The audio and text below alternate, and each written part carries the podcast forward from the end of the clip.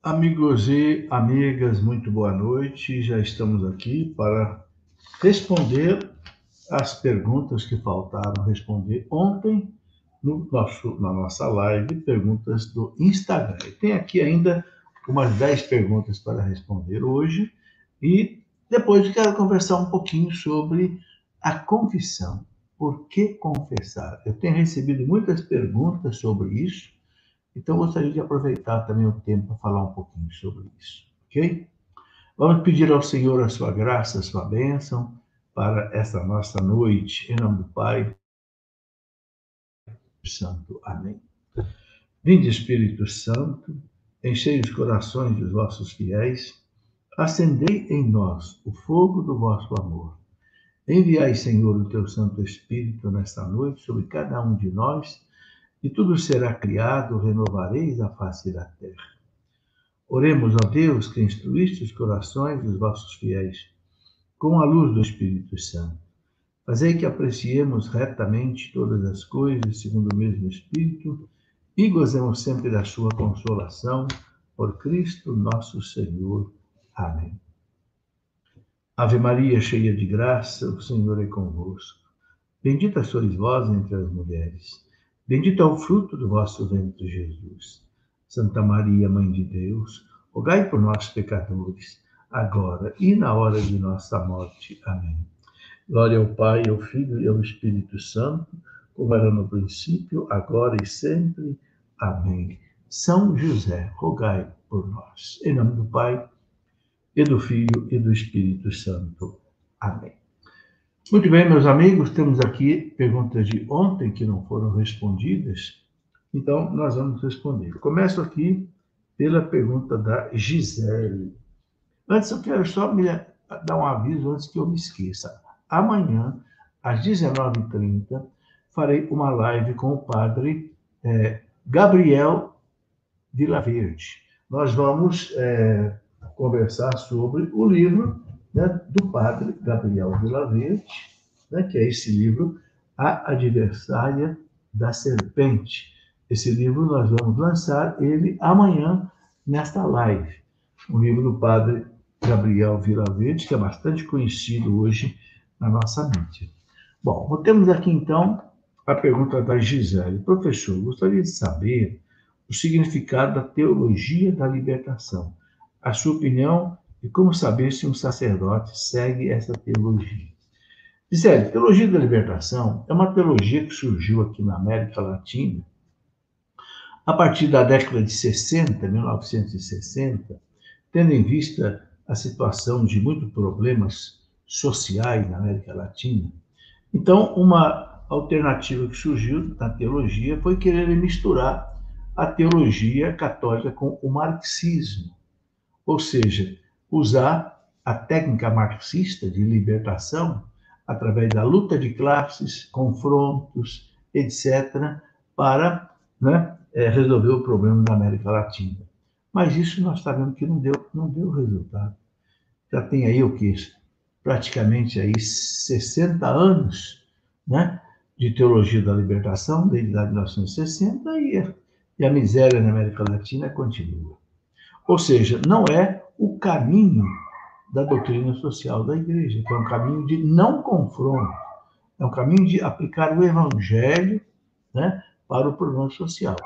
Então, basicamente, a teologia da libertação, ela perdeu é, é, o foco espiritual, né? Deus como o centro da teologia e colocou o homem como centro da teologia.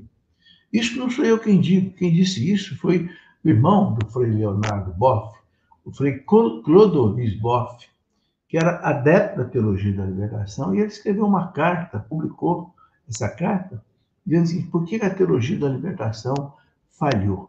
Por que, que não deu certo? Porque ela tirou Deus do centro da teologia e colocou o homem. Ora, a partir daí, não é mais teologia, a partir daí é sociologia ou antropologia, mas não é mais teologia, porque teologia, teos, Deus, é que está no centro da teologia.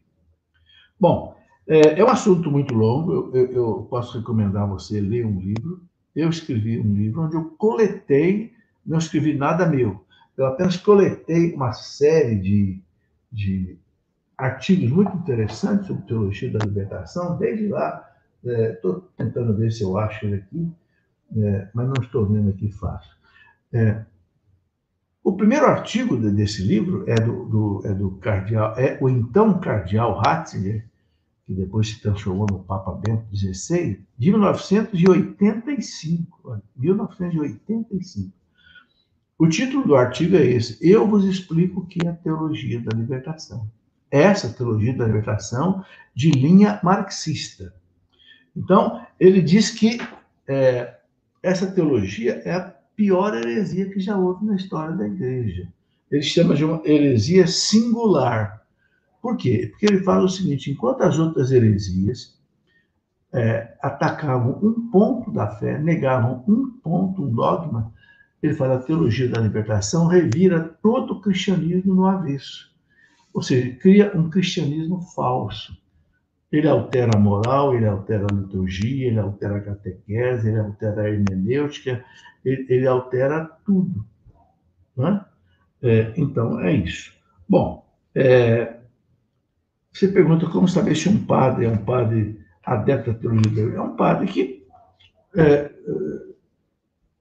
apoia, por exemplo, invasão de terra, é um, um, um padre que apoia conflitos entre patrões e empregados, né? na linha, um padre na linha desses partidos de esquerda que nós temos no Brasil. Os partidos de esquerda que nós temos no Brasil são partidos de uma linha. É, é, a gente sabe muito bem que quem criou isso, é, a gente sabe com clareza, né? A linha da teologia da libertação é, na igreja criou aí uma política também voltada né, para isso. Então, é, é, é, pela, é pelo comportamento do padre, pelo aquilo que ele prega, que você percebe né, a linha dele, a linha de teologia. Os padres que não são da teologia da liberação, são padres que gostam de rezar, gostam de rezar o texto, gostam de fazer adoração ao Santíssimo, gostam de celebrar a missa, gostam de confessar. Os padres da teologia da liberação não gostam, não gostam muito disso. Preferem as atividades sociais, políticas e econômicas. Acha que é a política que vai salvar o mundo né? e não é, a fé. Pergunta do Rafael. Professor, primeiro, o que dizer para as pessoas que falam que tudo é energia, vibrações sobre constelação familiar? O Rafael, Deus não é energia, Deus não é vibração. Energia, vibração, isso tudo é criação de Deus. Isso tudo é, isso tudo é, é física. Isso tudo é, é, é coisa natural. Deus não é nem energia e Deus não é nem vibração. Deus é uma pessoa divina, que está acima de todas essas coisas. Né? Depois ele fala sobre constelação familiar. Constelação familiar, ela foi fundada por um, um ex-padre, deixou o sacerdote, chamado Bert Hellinger, que viveu na época muito, viveu na África há muito tempo, conheceu todos aqueles cultos lá africanos, etc. Tal, e ele passou a acreditar na reencarnação. Ora, ao que a igreja não acredita. Então, é, é, a partir do momento que o Bert Hellinger acredita na reencarnação, eu não sigo a linha dele, de jeito nenhum. E a, a, a constelação familiar é algo que ele criou. Qual a explicação para as pessoas que parecem não sentir mais nada de peso na consciência com relação aos pecados cometidos. Bom, o Rafael, a gente pode ir matando a consciência. Entende? A pessoa começa a roubar uma canetinha. Aí da canetinha ela passa para duas. Da duas canetinhas passa para roubar 100 reais. E ela vai anestesiando a consciência. É isso. Né? Os assassinos, os matadores profissionais, né, dizem que o difícil é matar o primeiro. Depois que matar o primeiro, já começa a ficar mais fácil matar o segundo, matar o terceiro, aí, ó, mata uma pessoa humana como se matasse um, animal. A, a, a, consciência é a coisa mais importante que nós temos. É a voz de Deus dentro de nós, mas essa voz pode ser calada pelo pecado, entendeu? Por isso que a gente tem que tomar muito cuidado com a consciência, obedecer à consciência, ter uma consciência reta. O que é uma consciência reta? É uma consciência que não é nem escrupulosa, mas também não é relaxada, laxa. Não. É, é uma, é, uma, é uma consciência equilibrada. E aí, para a gente ter essa consciência equilibrada, a gente tem que ler e meditar a palavra de Deus, os mandamentos de Deus. Eu recomendo, sobretudo, o catecismo da Igreja Católica, para a pessoa ter uma consciência certa. O que é erro, o que não é erro. O que é pecado, o que não é pecado. Entendeu? Bom, é, pergunta do Elton. É pecado assistir desenhos que têm bruxas e fadas com as crianças? Elton, se as crianças souberem bem discernir que aquilo ali é puro desenho animado, pura fantasia, que isso nada existe, não sei, pode até ser uma diversão. Agora, cuidado para a criança não começar a achar que é real, que existe, porque na verdade não existe. Tá certo? Pergunta José. Se ele falou, eu não concordo, porque quando o anjo Gabriel afirmou que Maria era cheia de graça, que o Deus Altíssimo viu graça sobre ela, eu não entendi aqui a colocação do José. José, não entendi. Eu, eu espero que você refaça a tua pergunta e me mande essa pergunta de um outro jeito, no outro, no outro, no outro jeito. Sônia, professor, o senhor já teve que passar por escrúpulos Ô, Sônia, eu acho que todos nós, de vez em quando, passamos por escrúpulo. O que é o escrúpulo? É você achar que uma coisa que não é pecado seja pecado. Né? Vamos dar um exemplo exagerado. A pessoa, sem querer, derruba a Bíblia no chão. Acha que cometeu um pecado, porque derrubou a Bíblia no chão. Não, foi sem querer. Uma coisa é você derrubar a Bíblia no chão sem querer, outra coisa é você pegar a palavra de Deus e ficar queimando como protesto, como outra. Aí, entendeu? Então, o escrúpulo é a gente, às vezes, ficar pensando que uma coisa é pecado quando não é. E a tentação leva a gente ao escrúpulo muitas vezes. São Francisco de Sales dizia assim: que aquilo que atormenta a nossa mente, que nos acusa pesadamente, não vem de Deus. Deus não é um acusador cruel, não. Deus mostra o nosso erro, mas ele mostra com misericórdia. O demônio aponta o nosso erro com, vamos dizer assim, maldade, para ver você sofrer, para ver você entrar num estado de alma terrível, né? Então, o escrúpulo pode acontecer conosco, sim, né? E a gente tem que, que rezar, estudar a doutrina da igreja para escapar disso. Pergunta do Bruno. Mentira é pecado em todo caso, mesmo se, por exemplo, uma mãe mentir para o marido alcoólatra, onde está o filho, para o pai não bater nele. Não, aí não é, aí não é pecado. Está tá, tá salvando. Aí é o chamado mal menor. O que, que é o mal menor? Quando você só tem duas alternativas. As duas são ruins. Você deve optar pelo mal menor. Então, você tem duas situações. Ou você não mente e e o marido vai lá e, e bate na criança, ou você mente e defende a criança. Então, é o mal menor. O mal menor é mentir. Então, como só tem duas alternativas, o mal menor pode, pode ser aplicado nesse caso. Pergunta do Gil, professor, digamos que uma pessoa foi condenada ao inferno. Será que essa pessoa merece sofrer eternamente para sempre? Ô Gil, esta é uma questão que aqui na Terra nós não conseguimos entender. Jesus diz que existe o inferno, o catecismo da vida fala que o inferno é para sempre.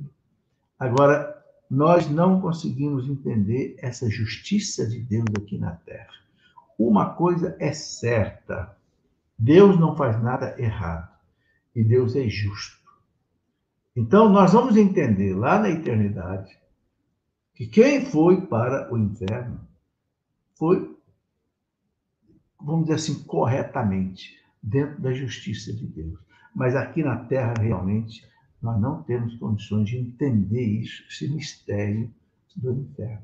Agora, a igreja diz que o inferno é para sempre, assim como o céu é para sempre.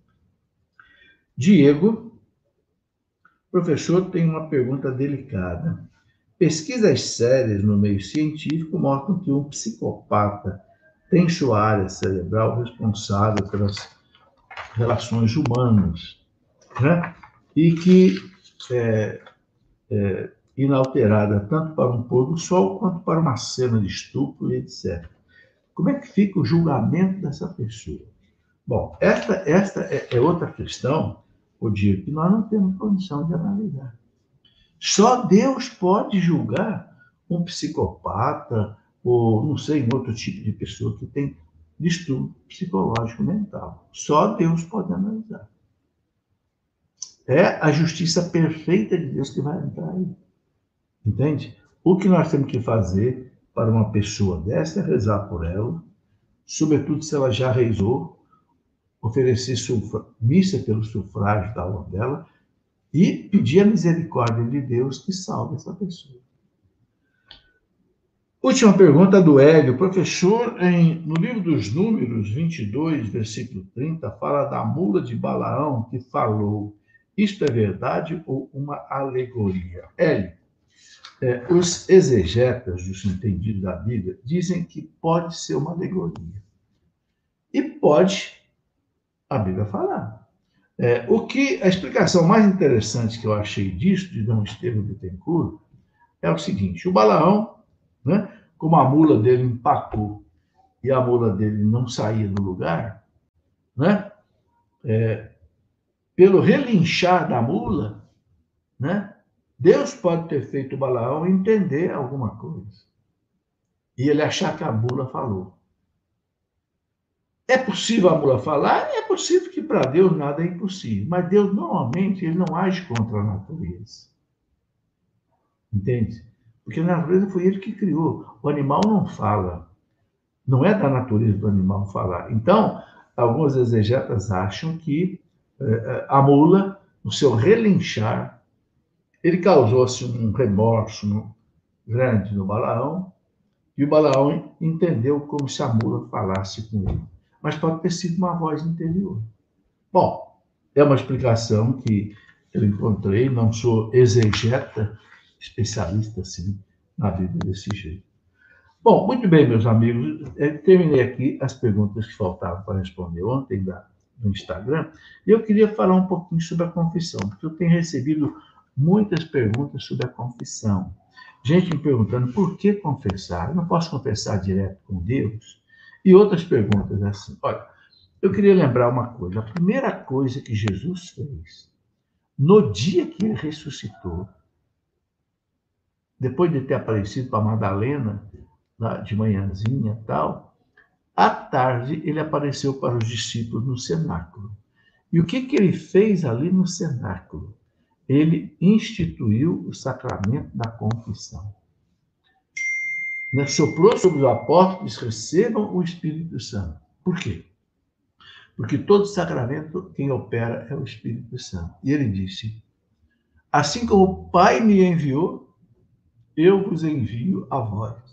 A quem vocês perdoarem os pecados, os pecados estarão perdoados. É muito claro isso. Não dá para arrancar essa página da Bíblia. E nem dá para interpretar de outro jeito. A quem vocês perdoarem os pecados, os pecados estarão perdoados. É por isso que faz dois mil anos que a igreja tem a confissão com o sacerdote, por obediência a Jesus. Ah, mas eu não posso confessar diretamente com Deus? Se o pecado for grave, tem que confessar com o sacerdote. É o que Cristo colocou. Nós vamos querer desobedecer à lei de Cristo?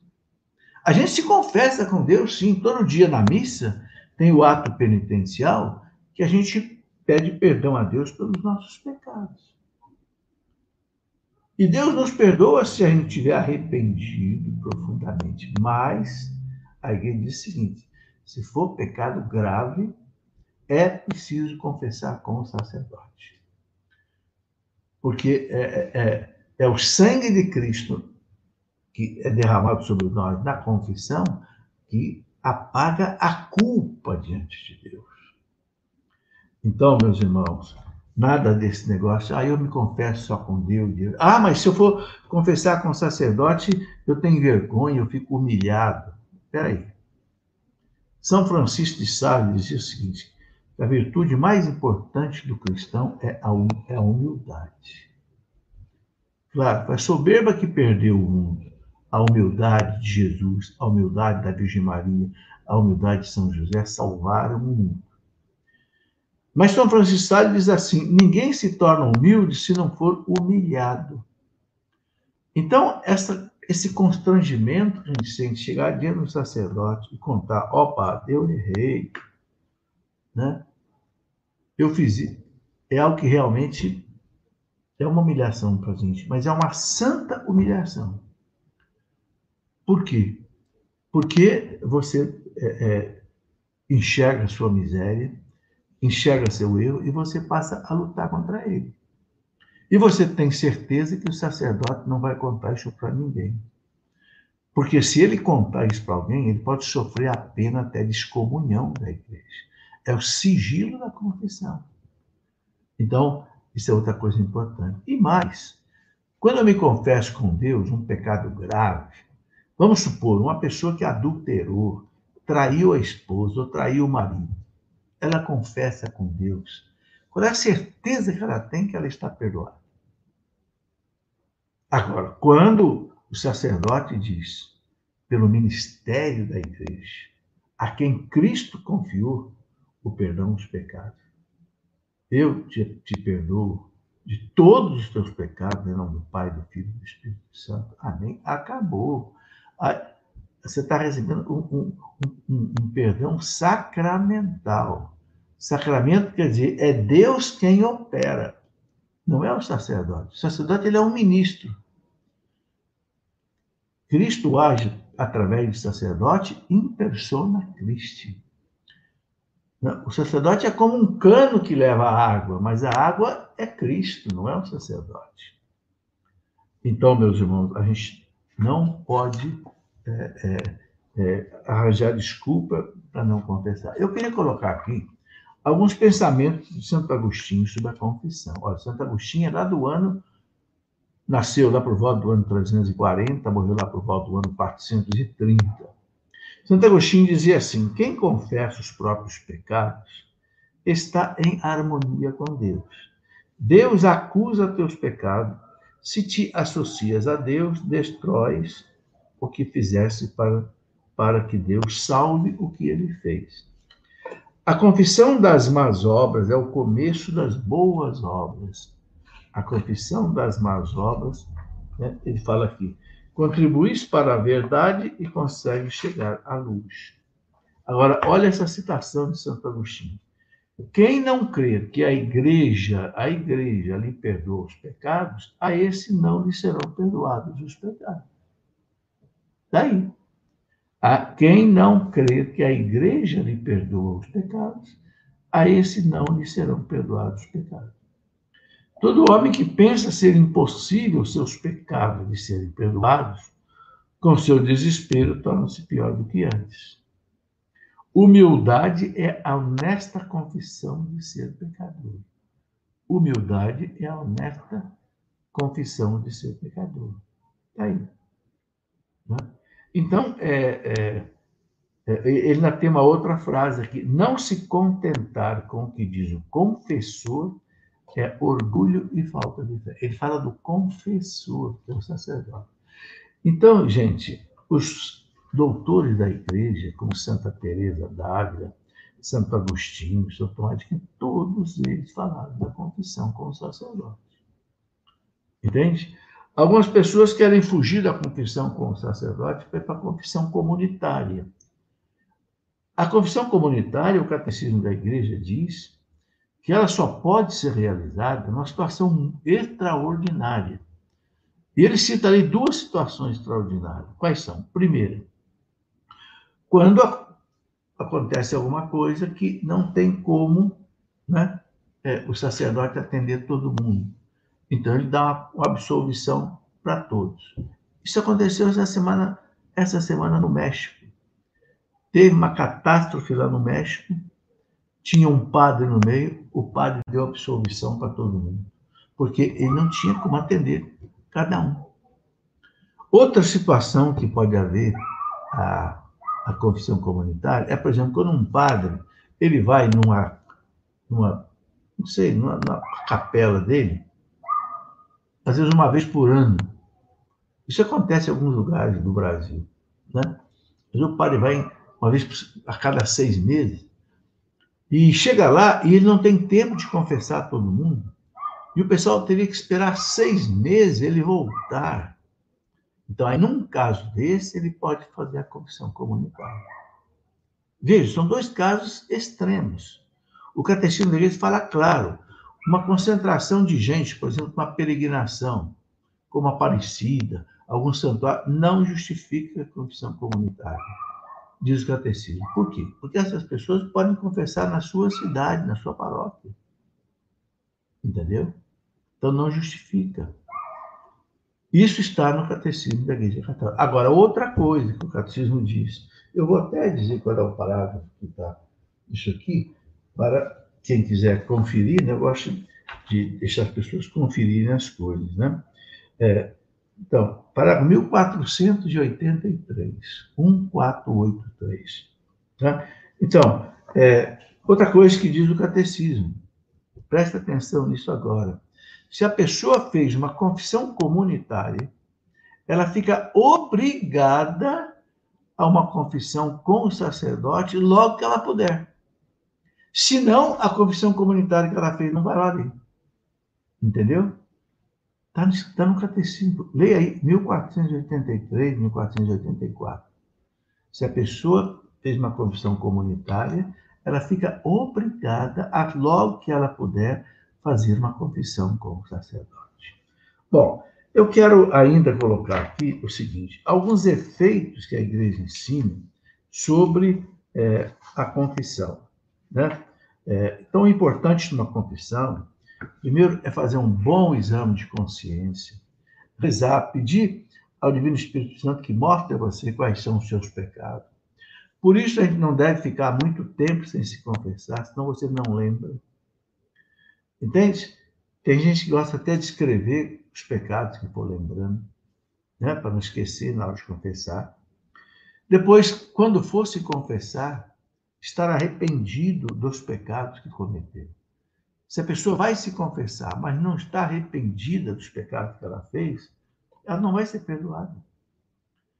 E tem que ter o propósito de não querer cometer mais aqueles pecados. Ah, mas eu posso cair de novo. Tudo bem, pode cair, mas agora aqui você vai prometer que você vai lutar para não cair.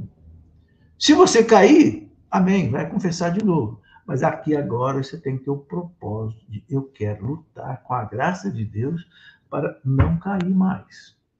Isso pode a vida inteira. E depois fazer a confissão bem feita, não esconder nada. Porque se a pessoa esconde de propósito um pecado, além dela não sair perdoada, ela comete um outro pecado, que é chamado de sacrilégio, que é o abuso do sacramento. Então, se for para esconder alguma coisa, não vá se confessar. Só vá se confessar se você estiver é, pronto, eu vou confessar tudo que eu fiz de errado. E a igreja fala, o catecismo fala, que se o pecado for um pecado grave, né?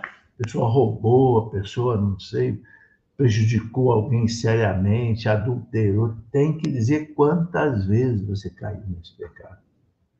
Se o pecado é grave, o catecismo fala que a pessoa tem que dizer quantas vezes. Entendeu? Porque o sacerdote precisa saber.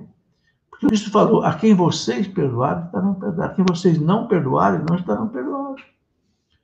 Se o padre achar que uma pessoa não está arrependida, não tem o propósito, não confessou, o padre pode dizer: não vou te dar o perdão e a pessoa não recebe perdão. Porque Deus deu esse poder aos sacerdotes.